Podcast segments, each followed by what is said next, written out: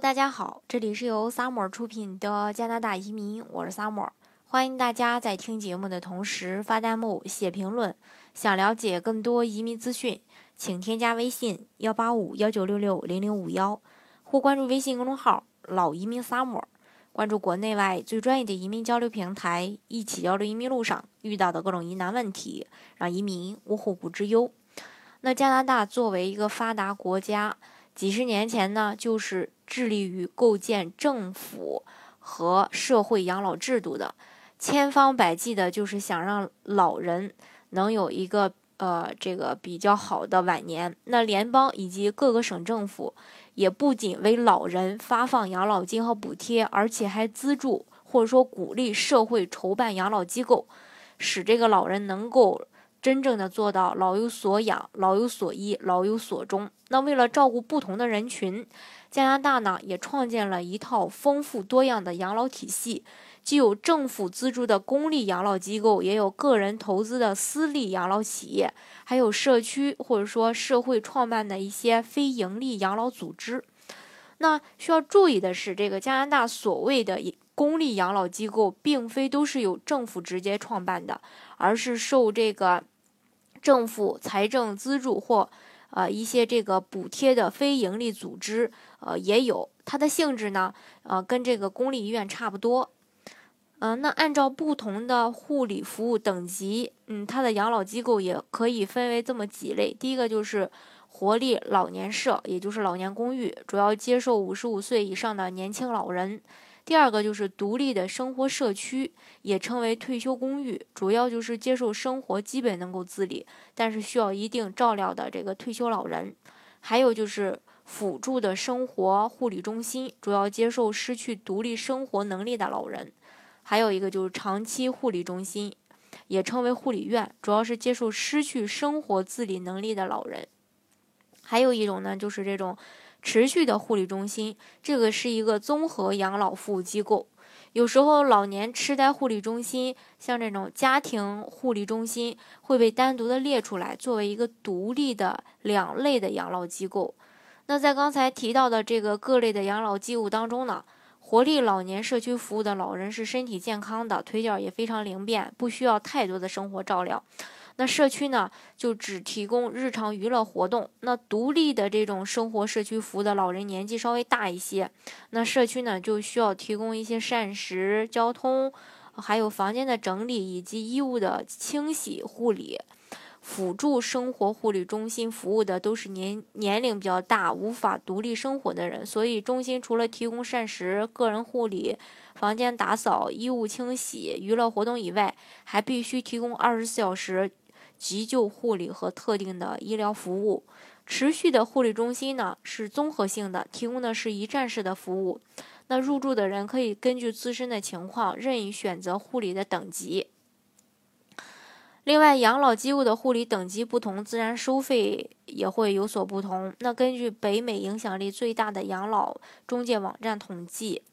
加拿大独立的生活社区每月的收费标准是一千四到三千五加元。呃，辅助生活护理中心每月的收费标准是一千五到五千加元，老年痴呆护理中心每月的收费标准是两千五到七千加元，家庭护理中心每月的收费标准是一千五到四千五，长期的护理中心每月的这个收费标准是四千到八千。所以说，嗯，从独立生活中心到辅助生活护理中心，再到老年痴呆护理中心和长期的护理中心。加拿大的这个养老机构的收费标准它是不一样的，而且随着这种，呃，这个能不能自理的程度的费用也是不一样的。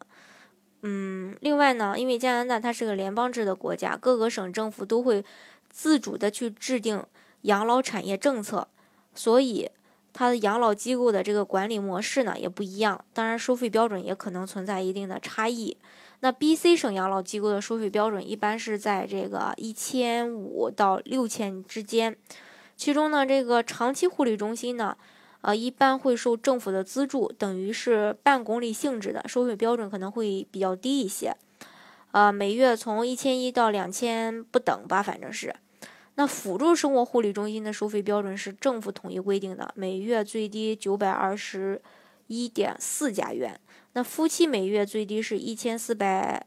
八十五加元。独立的生活社区主要是看这个地域和房间大小来，呃，房间大小来收费。那苏里的一居大约在两千加元以上，维多利亚和温哥华一居在三千五以上，两居的在五千或到八千二加元以上。那安省的同样的收费标准，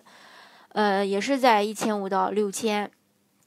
那这个相对的这个费用可能会，嗯，像这种长期护理中心，因为政府资助。呃，费用是从一千七到两千五不等，嗯，可能会比 B.C 省略高一些。那失忆护理中心每月是从四千到六千五不等，辅助的生活护理社区每月收费两千五到三千六，